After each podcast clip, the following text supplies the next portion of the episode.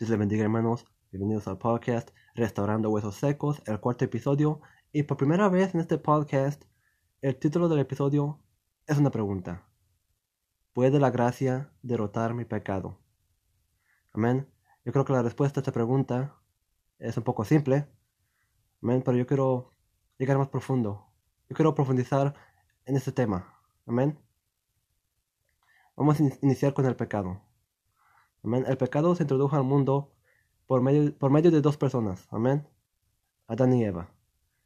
¿Por qué? Porque estos dos comieron del fruto del árbol de la ciencia del bien y del mal. Del árbol prohibido. Del árbol que Jehová Dios les dijo que no comieran.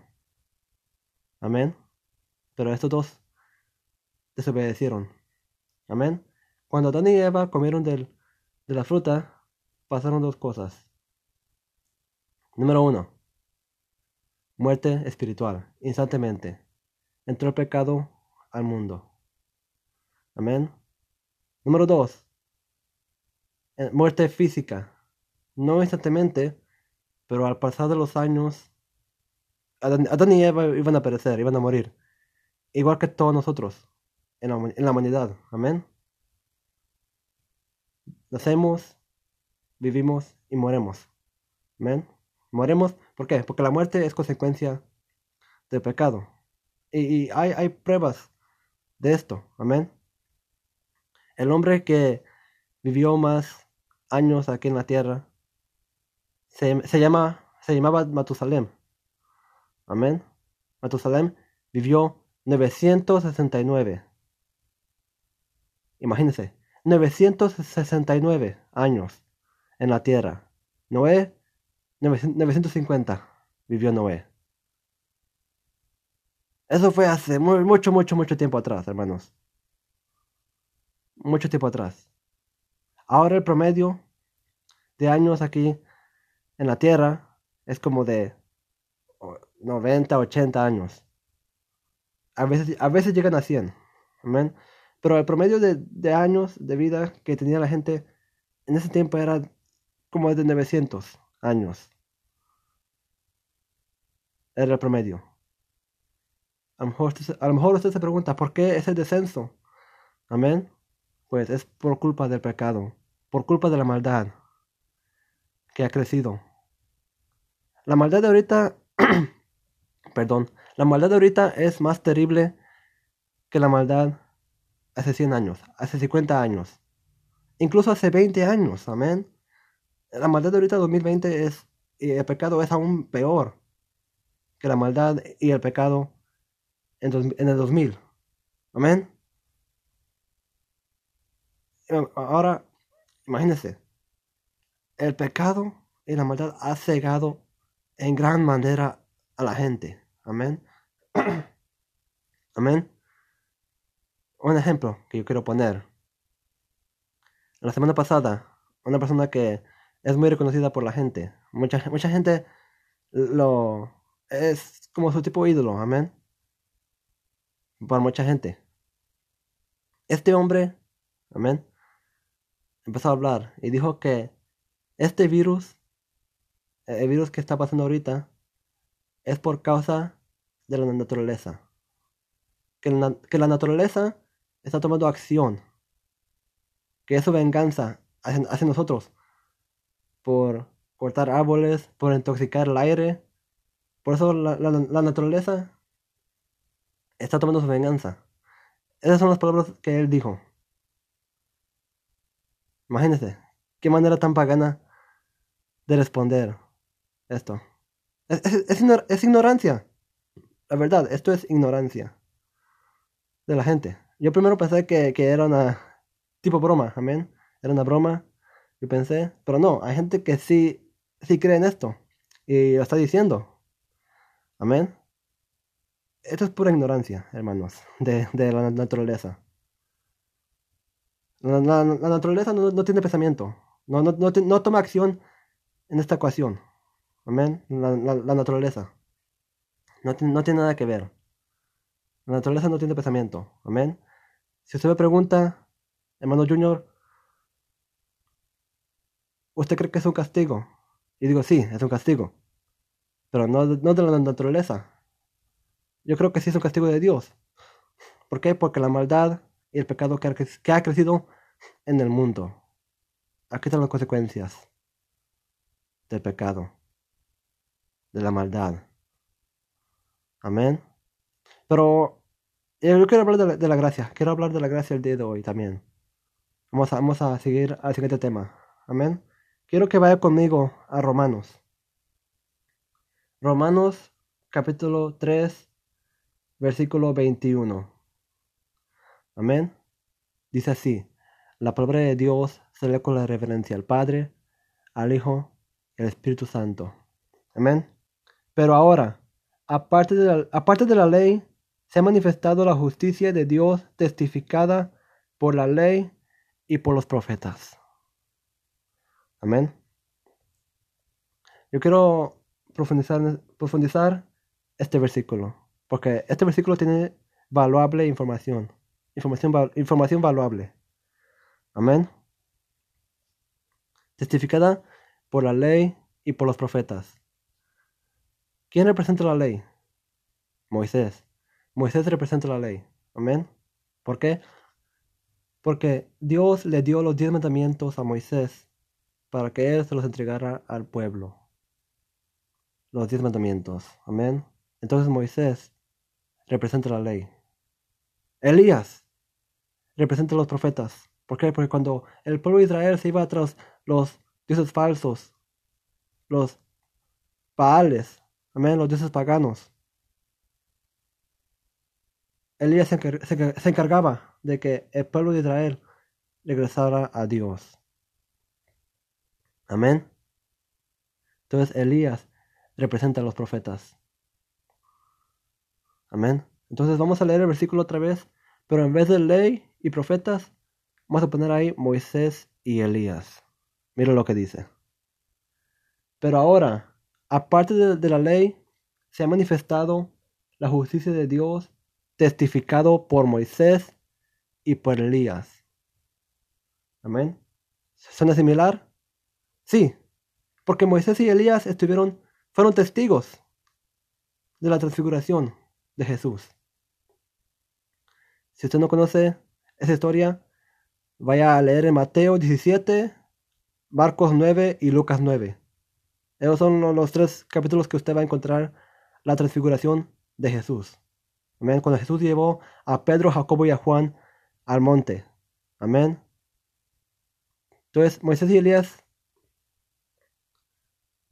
fueron testigos de la transfiguración de, de Jesús. Amén. También los poderes de Moisés y Elías se le van a dar a los, a los dos testigos en el Apocalipsis, pero no quiero hablar de eso hoy, amén. Eso es aparte, amén. Entonces, y una cosa interesante que, que acontece en la, en la transfiguración, amén, es que cuando Pedro le dice a Jesús, ¿quieres que hagamos tres enramadas? Una para ti, una para Moisés y una para Elías. Dice que cuando él dijo esto, que una nube de, de luz los cubrió. Amén. Imagínense qué diferencia a Éxodo. Si usted lee en Éxodo 20, versículo 18, dice que cuando Moisés estaba en el monte con Jehová, dice que había una nube que humeaba. Imagínense, qué diferencia. Una nube que humeaba a una nube de luz, lo cual representa un nuevo comienzo para nosotros, una nueva vida para los gentiles, para el pueblo de Israel. Amén. Porque ya la gracia de Dios iba a venir a la tierra. Amén. Jesús dijo en Juan 3:16, porque de tal manera amó Dios al mundo, que ha dado su Hijo unigénito, a su Hijo único. Amén. Para que todo aquel que en él crea no se pierda, mas tenga vida eterna. Amén. Cuando Jesús fue crucificado, dice que el velo que dividía el lugar santo y el lugar santísimo se rompió, dice. Se rompió el velo. Amén. Lo cual significaba que ya no había división entre el lugar santísimo y el lugar santo. Que ya la gente podía entrar al lugar santísimo. Amén. Un lugar donde antes mataba el pecado. Mataba a la persona que entraba con pecado. Porque nadie podía entrar al lugar santísimo si no estaba santificado, si no estaba limpio de pecado. Si entraba uno ahí, si entraba ese, sacerdote ahí y tenía pecado, dice, la Biblia que moría exactamente. Por eso, los, por eso ellos, ellos tenían una campanita en el pie para que supieran si aún vivía o si ya había muerto. Amén.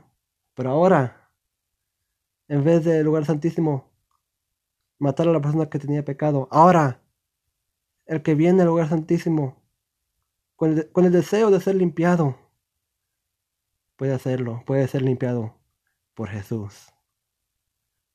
Lo cual demuestra que Él ha derrotado el pecado. Amén. Y Él nos ama, el amor de Dios es grande para con nosotros es tan grande que aun cuando somos infieles con Él, Él con su amor nos perdona. Amén. Para que, para que usted tenga un poco el amor de Dios, imagínese. Yo sé que aquí hay padres que tienen hijos. Amén. Hay, padres con hijos. Amén. Hay padres aquí en el podcast. Y los que no, ah, también escuchen también esto. Imagínate tu hijo o hija. Amén. Tú lo viste nacer. Amén. Tú le, tú le de comer. Amén. Cuando ellos estaban enfermos, tú estabas ahí. Cuando ellos estaban enfermos. Tú les enseñaste el camino correcto. Amén. Pero un día, cuando son jóvenes, se vuelven rebeldes. Amén. Rebeldes, dicen malas palabras, se van de vagos, se van de vagos con los amigos. Amén. Y tú dices, ya, no lo puedo tener aquí. Ya no lo puedo tener aquí en la casa. Porque solo está trayendo problemas. Amén. Le dices, hijo o hija, ya no puede estar aquí por lo que estás haciendo. Amén. El hijo o la hija empaca sus maletas o su mochila. Amén. Va hacia la puerta. Abre la puerta. Pero antes de, antes de salir, voltea y te mira. Y tú lo miras a él. Y tu corazón se conmueve. Amén. Te llena de compasión. Amén. Quiero, quiero llevarlo al libro de Oseas. Oseas capítulo 11 versículo 8. Dice así, estas son palabras de Jehová Dios, amén. Dice, ¿cómo podré abandonarte, oh Efraín? ¿Te entregaré yo, Israel? ¿Cómo podré yo hacerte como Adma, o ponerte como a Zeboín? Mi corazón se conmueve, mi corazón se conmueve dentro de mí, se inflama toda mi compasión. Mire, la palabra de Jehová a su pueblo. Es que Él no lo puede hacer. El amor de Dios es tan grande para nosotros. Él no quiso dejar su ira que cayera sobre Israel, sobre su pueblo. Amén. Si usted lee el libro, el libro de Oseas, va a ver lo que en el principio Jehová le dijo a, a Oseas que se casara con una prostituta. Para que él supiera cómo es su amor hacia Israel. Amén. Ella sabía que la prostituta iba a ser, le iba a ser infiel. O sea, amén. Le iba a ser una, esposa infiel. Amén. Y así, somos, así a veces somos nosotros, a veces. A veces, a veces así somos nosotros. Como esa prostituta. Somos infieles a Dios. Fallamos, le fallamos a Dios. Caemos en, la, misma trampa del enemigo. Caemos en la misma tentación del enemigo. El mismo, el mismo pecado. Amén. El mismo, el mismo pecado. Pero aún así, el amor de Dios es tan grande que cuando nosotros vivimos con un corazón arrepentido hacia Dios, Él es capaz de perdonarnos. Su amor es tan grande, nos envuelve. Amén. La gracia de Dios. Amén. Quiero decirles otra historia. Amén. Hubo este joven. Estaba, con estaba hablando con su pastor. Estaban caminando en la arena. Y le dijo, pastor, yo creo que ya no puedo seguir con este camino que estoy siguiendo con Dios. ¿Por qué? Porque siento que ya no soy digno. Siento que estoy muy sucio. Mis caminos son chuecos. Amén. Es como esta arena en la cual yo camino. Los pasos, los pasos, los pasos son chuecos. Amén. Después de que este joven dijo esto, una ola pasó y borró las huellas. Amén. El pastor voltea y dice, ¿viste cómo la ola borró las huellas? Así es la sangre del cordero. Así es la gracia. Amén. Te borra de todo pecado, de todas tus iniquidades. Amén. Tus rebeliones. Dios te perdona. Amén. Pero tampoco hay que, hay que abusar de la gracia. Amén. Porque no, no, porque estamos en la gracia vamos a, vamos a, vamos a pecar. A propósito, amén. Y le voy a decir, oh no, ahora todo regreso a Dios y Él me va a perdonar. No. Hermano, hermana que están escuchando. Por cada acción que tú tomes, hay una consecuencia. Amén. Aunque Dios te perdone, aún así hay una consecuencia. Por cada acción que tomes. Porque Dios es un Dios justo. Amén. Cada, cada acción que tú hagas va a haber una consecuencia, ya sea buena o ya sea mala. Mira, David, cuando pecó con Betsabé, amén. Dice la Biblia que él se humilló. Dios había dicho que iba a morir el hijo de Betsabé y de David. Amén. David, dice la Biblia que él oró. Hay uno que se, se puso ceniza sobre su cabeza. Amén. Él se humilló en gran manera ante Dios. Él se humilló. Pero aún así, el castigo llegó. ¿Por qué? Porque aún así, las consecuencias llegan. Entonces no hay que abusar, no hay que abusar de la gracia. Amén. Hay que sujetarnos bien a Dios.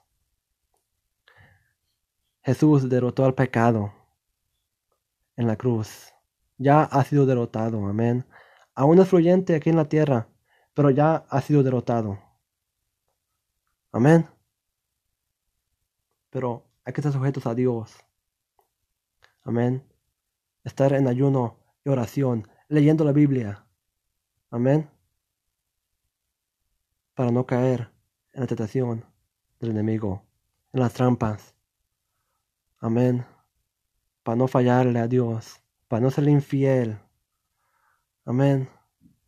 No voy a decir que no, no vas a pecar, porque todos pecamos, amén. Somos, somos carnales todos, todos estamos en la, estamos en la carne, la carne es nuestro caparazón.